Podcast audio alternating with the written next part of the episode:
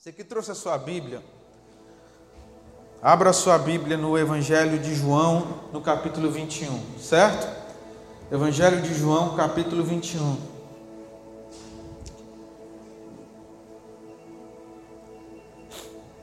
Diz o seguinte: Todos abriram? Evangelho de João, capítulo 21. Depois disso, Jesus apareceu outra vez aos discípulos, junto ao mar de Tiberíades, do seguinte modo: estavam juntos Simão Pedro, Tomé, chamado Didimo, e Natanael, de Caná da Galiléia, os filhos de Zebedeu e os outros dois dos seus discípulos. E Simão Pedro lhes disse: Vou pescar. Eles responderam: Nós também vamos contigo. Então foram e entraram no barco naquela noite mas nada apanharam. Mas logo ao amanhecer, Jesus estava na praia. Todavia, os discípulos não sabiam que era ele. Disse-lhes então Jesus: Filhos, não tendes nada para comer? Eles lhe responderam: Não. E ele lhes disse: Lançai a rede à direita do barco e achareis. Então lançaram a rede e não conseguiram puxá-la por causa da grande quantidade de peixes. Então aquele discípulo a quem Jesus amava disse a Pedro: É o Senhor. Ouvindo Simão Pedro que era o Senhor, amarrou sua túnica à cintura, porque estava despido, e lançou-se ao mar. Mas os outros discípulos vieram no barquinho, arrastando a rede com os peixes, porque estavam a cerca de apenas 200 côvados da terra. Ao desembarcaram, ao desembarcarem, viram ali, é, viram ali pão e um peixe sobre as brasas. E Jesus lhe disse: Trazei alguns dos peixes que apanhaste. Simão Pedro entrou no barco e puxou a rede para a terra cheia de 153 peixes grandes. Apesar de tantos peixes, a rede não se rompeu. Jesus lhe disse: Vinde, comei. E nenhum dos discípulos ousava perguntar-lhe: Quem és tu? Pois sabiam que era, que era o Senhor. Jesus aproximou-se, tomou o pão e deu a eles, e fez o mesmo com o peixe. Essa foi a terceira vez que Jesus apareceu aos seus discípulos depois de ter ressuscitado dentre os mortos. Amém? Ah, tudo isso aqui aconteceu dias após Jesus ter morrido na, na cruz do Calvário. E todo mundo sabe a história de que o autor desse livro, o qual ele mesmo se refere como, como o discípulo é, que Jesus amava, o autor do livro, foi o único que permaneceu ao lado de Maria enquanto Jesus estava sendo crucificado. Os outros fugiram, se esconderam. E Pedro, como Jesus havia profetizado, negou a Jesus três vezes antes que o galo cantasse.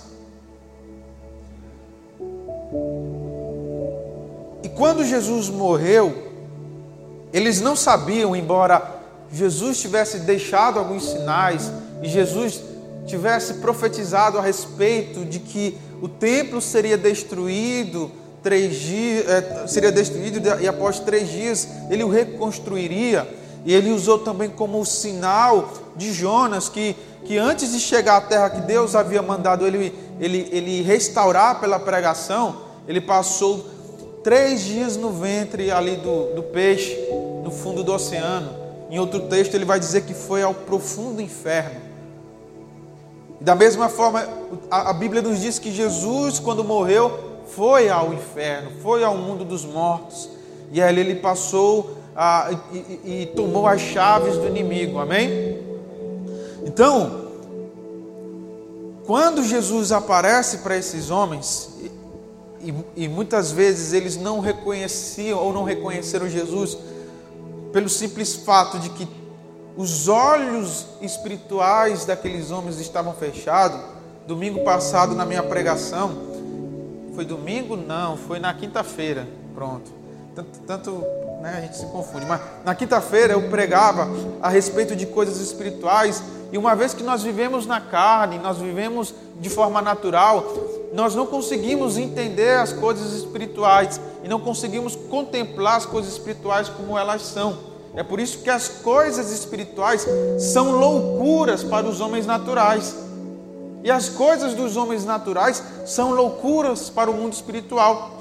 Aqueles homens não conseguiram é, reconhecer Jesus, não foi pelo simples fato de que Jesus pudesse estar transfigurado. Pelo contrário, a, a palavra diz que quando ele ressuscitou, ele possuía a mesma fisionomia, ele possuía o mesmo rosto. Inclusive, ele apresentou as mãos furadas lá para Tomé. Mas eles não reconheceram a Jesus porque espiritualmente eles estavam mortos. Os próprios apóstolos que andavam com Jesus eram incapazes de conhecer o Cristo ressuscitado, porque eles mesmos estavam com o coração longe de Deus, eles estavam vivendo como homens naturais. E a prova que eu posso lhe trazer nessa noite de que os apóstolos, após a morte de Jesus, estavam andando e vivendo como homens naturais, é era o próprio destino que eles traçaram para eles mesmos. Porque é muito legal essa passagem que nós acabamos de ler, porque ela se assemelha muito com o chamado de Pedro. Jesus apareceu para Pedro, e esse havia passado, Pedro, André e outros, haviam passado a noite toda pescando, e eles não pegaram o quê? Nada. E Jesus mandou que eles jogassem a, a, a rede do outro lado, e eles fizeram assim, e pegaram tantos peixes, que era, que, que era impossível colocar todos os peixes sobre o, sobre o barco que eles estavam. Então, chamou, pediu, chamou os outros pescadores que estavam perto, tragam seus barcos para que a gente possa encher os barcos de vocês com tanto peixe que nós estamos é, é, pescando nessa hora. Sobre a palavra que Jesus havia dado para Pedro. E Pedro, naquele, naquela ocasião, não sabia quem era Jesus, não conhecia Jesus, nem o Jesus, é, o homem, nem o Jesus Deus. Foi o primeiro encontro de Pedro. E profeticamente, o texto diz que quando Pedro pescou muitos peixes, esse transbordar de tanto peixe, esse transbordar de provisão, se estendeu para outros pescadores. E aí Jesus profeticamente, mais uma vez, olhou para Pedro e disse: Olha, eu vou fazer de você agora não pescador de peixes, mas pescador de almas. E da mesma forma que houve um transbordar de provisão sobre a tua vida, haverá através da tua vida um transbordar de provisão espiritual. Só que esse Pedro, ao longo da história dele andando com Jesus, ele transitava todo o tempo, estava transitando entre o natural e o espiritual. Quando Jesus falou, andam dizendo que tu és um profeta, as pessoas falaram, os discípulos chegaram até Jesus, andam dizendo que tu és um profeta, andam dizendo que tu és o, o, Messias, andam dizendo que tu és o próprio Elias. E aí Jesus pergunta para os discípulos: e vocês? É, o que dizem? Ou, ou, ou o, que, o que respondem para esses homens? O que vocês respondem dizendo quem eu sou? Aí Pedro fala: Tu és o Filho de Deus. E aí Jesus diz para Pedro: Pedro, não foi homem que te revelou isso, foi o próprio Espírito. Mas na, mais na frente, Jesus fala que era necessário que ele morresse para que outras vidas viessem após ele. Aí Pedro diz assim: Nunca que eu vou deixar que tu morra. Aí Jesus repreende Pedro dizendo: Aparta daqui, Satanás. E tem um outro momento em que Jesus diz que a alma de Pedro estava sendo pedida pelo inimigo. Eu não sei para quem foi que eu falei, mas eu falei, eu comentei, alguém aqui que eu estava conversando, ministrando na vida de algum irmão, que eu disse que ah, nós é, não contemplamos tudo no mundo espiritual. É preciso estar 100% espiritual para você estar numa dimensão espiritual que você contemple tudo. Isso é praticamente impossível, biblicamente. Mas o diabo, ele não tem como prever o teu futuro. Porque a palavra de Deus diz que só Deus é onisciente. O diabo não tem como prever o teu futuro. Mas ele tem como enxergar um destino profético que se manifesta em você espiritualmente. Eu não sei a maneira como ele consegue enxergar isso. Mas ele vê algo dos céus te alcançando, uma luz do céu te, te, alcançando, uma luz do céu vinda sobre você. E quando ele vê que essa luz, a, a intensidade dela vai aumentando, e eu estou falando aqui de forma ilustrada, não estou dizendo que é dessa forma. Quando ele vê essa luz é, aumentando sobre você, ele intensifica contra você a, as obras dele. É por isso que muitas pessoas, quando começam a andar com Jesus, que elas se convertem, as coisas começam, parece, a, a desandar na vida dela. Ela até diz assim: Poxa, quando eu estava lá fora, não era tão difícil agora que eu estou aqui dentro. Por quê? Porque o inimigo está intensificando sobre você o ataque dele, porque ele está enxergando uma luz que está vindo sobre você. E algo que ele pensa é: se essa luz está vindo sobre a vida dessa pessoa, há um destino profético sobre ela. E ele não quer que isso aconteça. Porque geralmente, irmãos, destinos proféticos revelam provisão, revelam manifestações de Deus.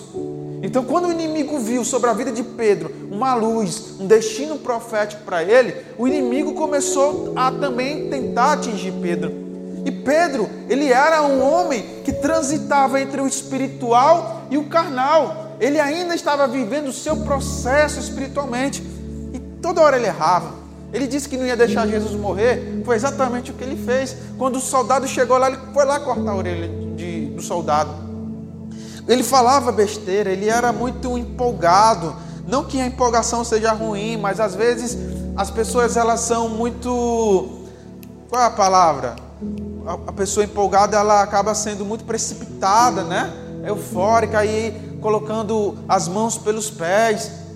Tem gente que é até inconsequente, faz as coisas sem medir as consequências, só faz, age pela emoção, age pelo momento. E Pedro era daquela forma. Jesus disse assim: Pedro, eu, eu, eu preciso lavar os teus pés para que você tenha parte comigo. Ele disse: Pois Senhor, não lava só o pé, não. Lava a mão, a cabeça, lava o corpo todo. Porque ele era afoito, ele era precipitado. E aí Jesus havia dito: Pedro, tu irás me negar. E ele disse: Senhor, jamais eu te negarei. Ele, eu imagino que Jesus tenha dito isso de forma triste. Disse Pedro: Antes que o galo cante, não será uma, não será duas, mas três vezes tu me negarás. Jesus revelando a traição de Pedro. Irmãos, Cristo sabe do teu amanhã. Cristo sabe das tuas quedas. Cristo, ele sabe os momentos que você irá vacilar. Mas o propósito de, de, de, Deus sobre a tua vida e o propósito da morte de Jesus na cruz para a tua vida não é para que você continue sendo Pedro natural, não é para que você ande como um homem natural, não é para que você desfrute da vida natural, mas para que você experimente das coisas espirituais. Mas Ele sabe, Ele sabe que muitos de vocês ainda vão cair, ainda vai vacilar. Alguns vão se esforçar, mas talvez não, não vão conseguir. E o fato de, de não conseguirem é simplesmente que essa pessoa ainda não entrou no mundo espiritual. Ela está com o pé no mundo espiritual. Ela está atravessando a linha. Ela está tentando se equilibrar para poder chegar do outro lado. Mas ela ainda não consegue. Algo prende ela nas coisas naturais. Algo prende ela no mundo físico. A, a, a olhar para esse mundo é igual o, o, o filme Matrix, quando o Neo, na primeira aparição dele, ele está muito apegado às coisas do mundo. Mas no, no final do filme, quando ele está andando de carro, ele ainda estava transitando, né? O filme Matrix, ele ainda estava transitando entre o mundo natural e o mundo espiritual ali, digamos assim. E aí ele está andando no carro, ele vê aquela multidão de gente andando para cima para baixo, as pessoas alegres e tal, e ele fica pensando: meu Deus do céu, a maioria dessas pessoas não sabem que elas são frutos de um produto, elas vivem de forma vazia vazias estão sendo sempre enganadas. E no último momento do filme, quando o Neo lá de Matrix leva um tiro e ele entende que ele precisava romper, porque ainda mesmo conhecendo as coisas do mundo da Matrix, né, do mundo natural e do mundo espiritual, ele ainda transitava entre as coisas físicas e as coisas espirituais.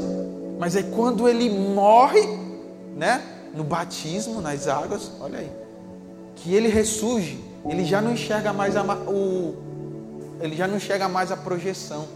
Ele enxerga só números. Ele enxerga os códigos. Ele agora não vê mais com os olhos naturais. Ele agora vê a Matrix como ela é.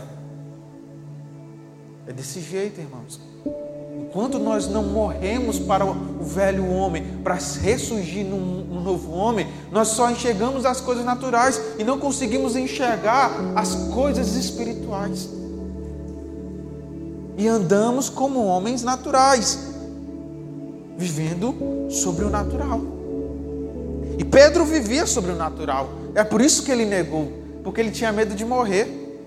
Ele tinha medo que as pessoas, ó, ele aqui era também discípulo de Jesus, ó. Eu não sou não. Ele ainda tinha medo do quê? Da morte. Deixa eu dizer uma coisa para vocês a respeito da morte. Se você tem medo de morrer, é porque você ainda vive no mundo natural. Porque a, a, pessoa, quando ela está no mundo espiritual, ela deixa de viver, ter medo da morte. Porque para ela, a morte, como diz o apóstolo Paulo, é lucro. A morte é algo maior que essa vida.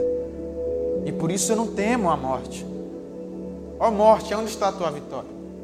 Eu não temo morrer. Eu não quero morrer sentindo muita dor. Aí é outra coisa, né? Eu não quero estar no hospital lá sofrendo que nem um cão. Eu não quero, eu oro a Deus, Deus, que eu morra, eu morra em paz. Mas, então assim, uma coisa é ter medo de morrer, outra coisa é não querer sofrer, né? Mas eu não temo a morte. Se Deus quiser me levar agora, Ele pode me levar. E eu digo para você, uma pessoa que já temeu a morte. Eu tinha muito medo de morrer. Mas quando a gente começa a andar no mundo espiritual, morrer é lucro. Porque Cristo é viver. E Pedro estava com medo de morrer, com medo de que o mesmo que estivesse acontecendo, que, que aconteceu com Jesus, acontecesse com ele. E cara, olha que louco, a, a tradição cristã diz que Pedro morreu também crucificado. Mas para que ele não fosse, não se sentisse tão igual a Jesus, ele pediu para que a cruz dele fosse ao contrário. E ele morreu com a cruz de cabeça para baixo. Ele não teve medo de morrer daquela forma.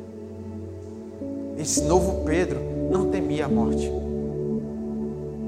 Mas quando Jesus encontra Pedro ali, existem várias situações engraçadas, engraçadas não, pelo menos interessantes acontecendo. Pedro deixou de ser um discípulo para voltar a ser pescador.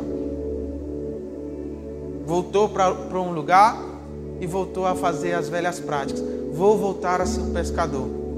E Pedro estava muito doido. Eu não sei se é porque estava muito quente, mas a Bíblia diz que ele estava nu. Estava peladão. Eles, eles não estavam na beira do, do mar, do rio, não sei ali. Eles estavam no meio da lá, na jangada lá, no, no, no meio da galera, lá no meio do oceano, no meio do rio, não sei. E talvez pudesse estar quente, mas ele tirou a roupa dele. Ele estava nu. Tanto que quando João diz, olha, eu acho que aquele ali é Jesus, o que que Pedro faz? Veste uma roupa e ele pula do barco. Ele veste, veste a túnica dele, porque ele estava nu, e ele faz o quê? Pula do barco. Os outros discípulos voltaram no barco, mas Pedro não voltou no barco. O mesmo Pedro que quando Jesus apareceu para ele numa noite no meio do mar, no mar da Galiléia e convidou ele também para pular do barco, mas dessa vez não para mergulhar, mas para andar sobre as águas, ele fugiu do barco. Vocês sabem por que Pedro estava fugindo, tava, pulou do barco? Por que Pedro pulou do barco? Ele estava com vergonha. Quando a galera disse, é, o, é Jesus ali, ele, caraca, Jesus disse que eu ia negar. E eu neguei. E quando a gente faz algo de errado, algo muito vergonhoso, a gente faz o que Adão e Eva fez também. Quando eles perceberam que estavam nus, o que, que eles fizeram? Eles fugiram da presença de Deus. Quando Deus veio para visitá-lo no jardim, o, texto diz: Aonde está Adão? Onde está Eva? Claro, estou ilustrando aqui, estou aqui dramatizando. Não foi dessa forma. Que Deus contempla, sabe todas as coisas. Mas, aí ele. Adão, Eva, por que vocês estão se escondendo de mim? E aí Adão disse: Senhor, é porque nós estamos o quê? E Pedro estava o quê?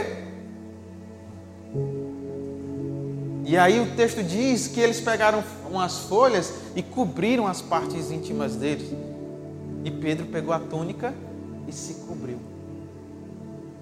É a mesma situação, porque nós quando pecamos, nós quando falhamos, a tendência é termos vergonha e a tendência é nos escondermos. Quando você vê uma pessoa que estava aqui na igreja pregando, que adorava e cantava, e quando ela te vê passar, sabe? E ela sabe que tu está na igreja, ela faz de tudo para que tu não veja ela. Quem já teve uma experiência como essa? Eu já tive. Eu passando e a pessoa sabia, tá o pastor. Aí a pessoa se escondia, ia para de trás alguma coisa, porque. Mas eu, para quem não sabe, eu tenho olhos de águia, irmão. Eu vejo tudo. Eu finjo que não estou vendo, mas estou vendo tudo. Eu já tinha visto o irmão lá se escondendo. A vergonha bate. Pedro estava envergonhado.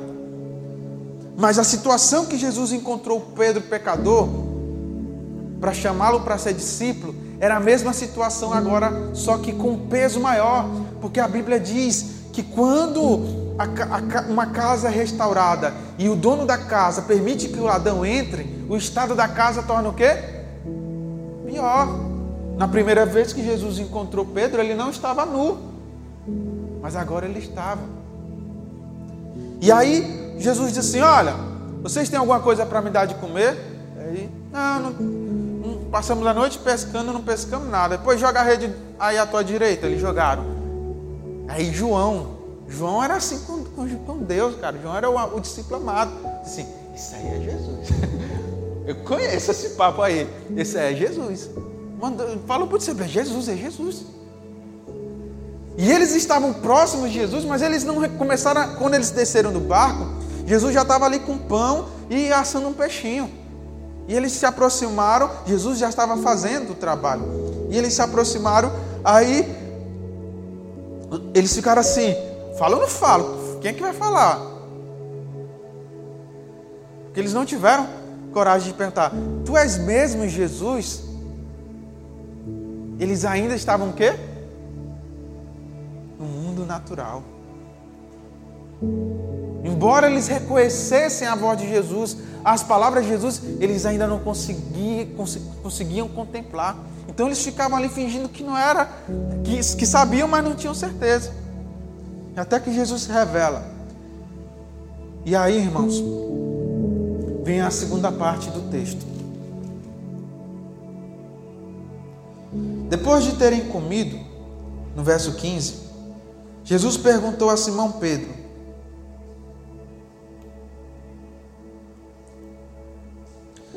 Simão, filho de João, tu me amas mais do que estes? Ele respondeu: Sim, Senhor. Sabes que eu te amo. Jesus lhe disse: Cuida dos meus cordeiros. Jesus voltou a perguntar-lhe: Simão, filho de João, tu me amas? E ele respondeu: Sim, Senhor. Tu sabes que eu te amo. Jesus lhe disse: Pastorei as minhas ovelhas. Pela terceira vez lhe perguntou: Simão, filho de João, tu me amas? Pedro entristeceu-se por lhe ter perguntado por três vezes: Senhor, tu sabes todas as coisas e sabes que eu te amo. Jesus lhe disse: cuida das minhas ovelhas. Em verdade, em verdade te digo que quando eras mais moço, te vestias a ti mesmo e andavas por onde querias, mas quando fores velhos, estenderás as mãos e outro te servirá e te levará para onde não quiseres ir. Com isso, ele se feriu ao tipo de, ao tipo de morte em que Pedro glorificaria a Deus. E havendo dito essas coisas, ordenou-lhe: segue-me. A mesma palavra que Jesus havia dito para Pedro: Vou te fazer pescador de almas agora, segue-me. Ele encerra esse texto dizendo: segue-me. Agora eu quero que você preste atenção em algumas coisas, irmãos. Três vezes Pedro negou a Jesus. E três vezes Jesus perguntou a Pedro se ele o amava. E todas as vezes que Pedro falou que amava Jesus, mediante o conhecimento de Deus, Deus ofereceu para ele agora a mesma missão. Então, pastoreie as minhas ovelhas. Então, seja um pescador de alma. E no final, aquilo que Pedro temia ah, foi rompido, porque Jesus disse assim: Olha, quando tu era garoto, tu andava para onde tu queria, mas quando tu ficar velho, tu vai precisar de alguém para te levar para algum lugar. Essa pessoa ainda vai te levar para o lugar que tu não quer ir. E esse lugar onde tu não quer ir é onde tu irá morrer. Deus trouxe a revelação da morte, daquilo que Pedro tanto fugia, tanto temia. E aquilo ali fez Pedro romper. Ele rompeu, com a visão do mundo natural. Ele agora entendia que precisava se mover no mundo espiritual. Irmãos, para mim, toda pregação é um desafio. É porque vocês, vocês não sabem como é para mim estar aqui pregando. Porque eu não, eu não consigo, irmãos, sentir. Ou melhor, eu não, consigo pregar ou falar de Jesus sem sentir a Jesus. Eu não consigo simplesmente abrir a minha boca e falar de Jesus sem sentir Jesus. E eu me sinto muito honrado de ser um pregador do Evangelho, pregando para uma, pregando para duas, pregando para milhares, ou pregando como, como o Billy Graham fazia, pregando para ninguém. Eu me lembro do, do, de um trabalho missionário que eu fiz, que todo domingo não tinha ninguém na, na igreja que eu estava abrindo para pregar. Eu fui na missão de abrir uma igreja. E eu passei três meses pregando só para as cadeiras na minha casa. Eu pegava as cadeiras, igual essa daqui, e botava assim na sala e pregava lá, fazia o culto para mim mesmo. Mas eu ainda, pregando ali para aquelas cadeiras, eu ainda me emocionava, porque é sobre Jesus que eu estou falando. Eu não estou falando do presidente, eu não estou falando de um governador, eu não estou falando de um artista, eu estou falando de Jesus. Então não tem como não me emocionar. Então toda vez que eu prego, eu fico me segurando, pra, porque eu não quero que a minha pregação ela seja uma pregação emotiva. Eu quero que ela seja uma pregação bíblica. Eu quero que as pessoas reconheçam a palavra. Mas não tem como, irmãos. Porque a palavra de Deus é perfeita. Pedro havia falhado, Pedro havia errado, Pedro negou Jesus três vezes, e ele mesmo havia se destruído pelo seu pecado, pela sua falha. Ele pensou, cara, eu, eu não neguei qualquer um, eu neguei o Filho de Deus. Eu fui covarde, eu fui omisso. Eu que me, me posicionava tanto como um valente, o um valentão e tudo mais, eu fugi. João, um garoto, não fugiu, ficou lá do lado da, de Maria, mas eu, me, eu fugi. A vida que eu mereço é a vida de pescador. E Jesus tinha profetizado sobre a vida de Pedro, de que daria as chaves do céu na mão dele, as chaves da igreja nas mãos dele. E ele estava voltando, irmãos, para ser pescador de novo. Porque é isso que o inimigo faz. Ele quer anular na tua vida o seu destino profético. Ele sabe que há uma luz sobre você. Ele sabe que há algo sendo derramado sobre a tua vida. E ele sabe, ele sabe que existe algo que ele vai fazer, que Deus vai fazer através de você. E que as pessoas vão conhecer a Deus através da sua vida. Então ele vai fazer de tudo. Ele vai fazer de tudo para que você de desista do seu destino profético. E Pedro estava desistindo do seu destino profético. Ele estava querendo voltar a ser pescador. E muitos de vocês, o Espírito Santo me revela nessa noite, que muitos de vocês também carregam esse mesmo sentimento. Talvez, sei lá, baseado em, em erros próprios, em falhas que cometeram, ou às vezes por decepções ou às vezes por ter, até mesmo por culpa de vocês, ter colocado a fé de vocês em, em, em algo errado. Mas há um destino profético na vida de vocês. E vocês não podem abandonar e não podem pensar em recuar. O, o Charles Spurgeon, ele disse uma vez: Eu não posso simplesmente parar de pregar para me tornar um governador. Eu não posso simplesmente parar de pregar para me tornar um rei. Eu não posso simplesmente parar de pregar para me tornar alguém importante para a Inglaterra. Porque não há cargo maior e não há glória maior do que ser um pregador. Então Charles Spurgeon encerra o pensamento dele dizendo: não há maior honra nessa vida do que ser um pregador do Evangelho. E Pedro estava abandonando ali o destino profético dele. Mas Jesus volta ao mesmo lugar, a mesma situação, meu irmão, a mesma noite, o mesmo barco, a mesma pesca fracassada, a mesma frustração de ir trabalhar e não conseguir lucrar nada.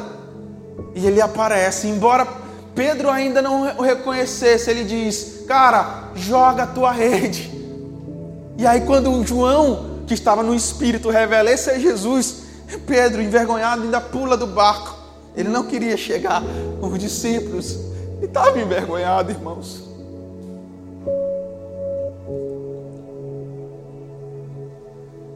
Mas Jesus o chama num canto e diz: Pedro, tu me amas, cara.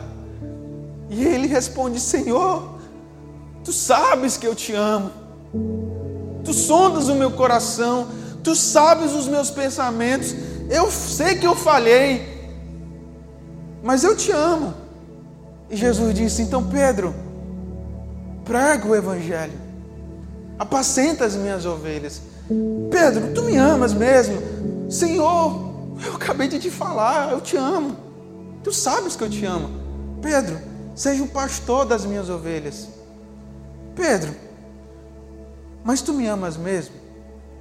E ele fica triste porque ele lembra do pecado dele. Ele diz: Senhor, tu sabe todas as coisas, eu te amo. E Jesus diz: Pedro, Seja um pescador de almas.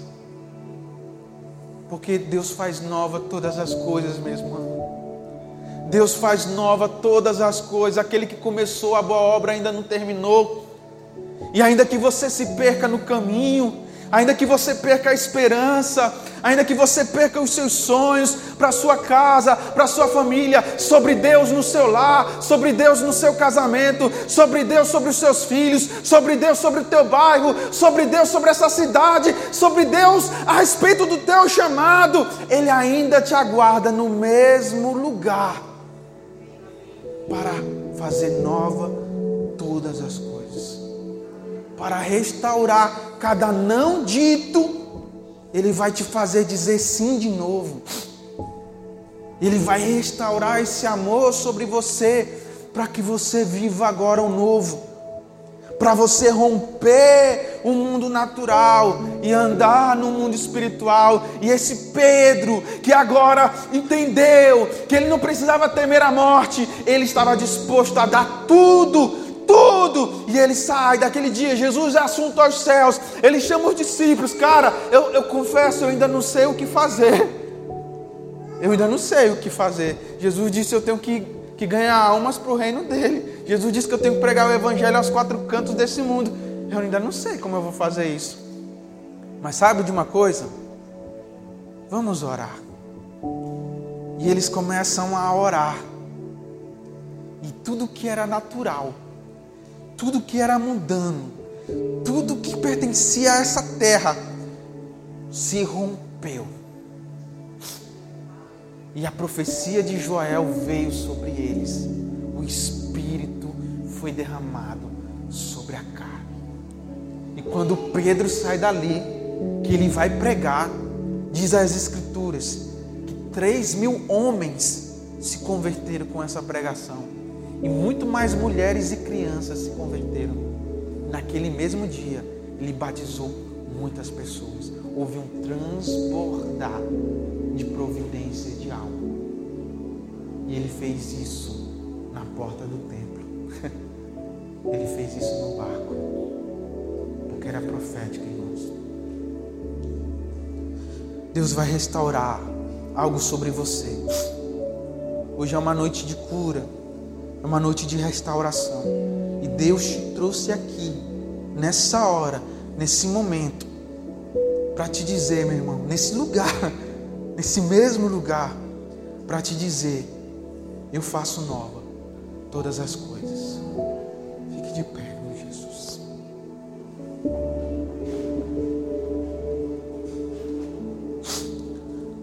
Você pode colocar a mão no seu coração fechar os seus olhos.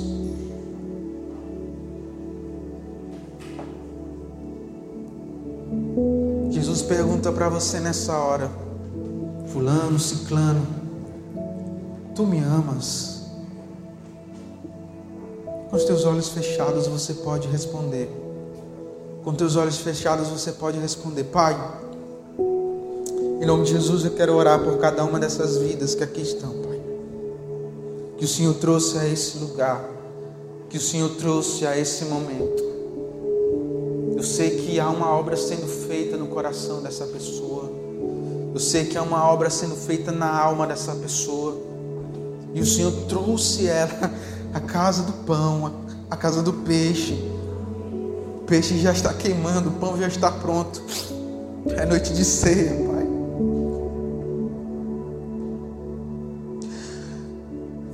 fazer nova todas as coisas, há um novo sendo derramado aqui nesse lugar. Não sei se você sente, Jesus está aqui, meu irmão.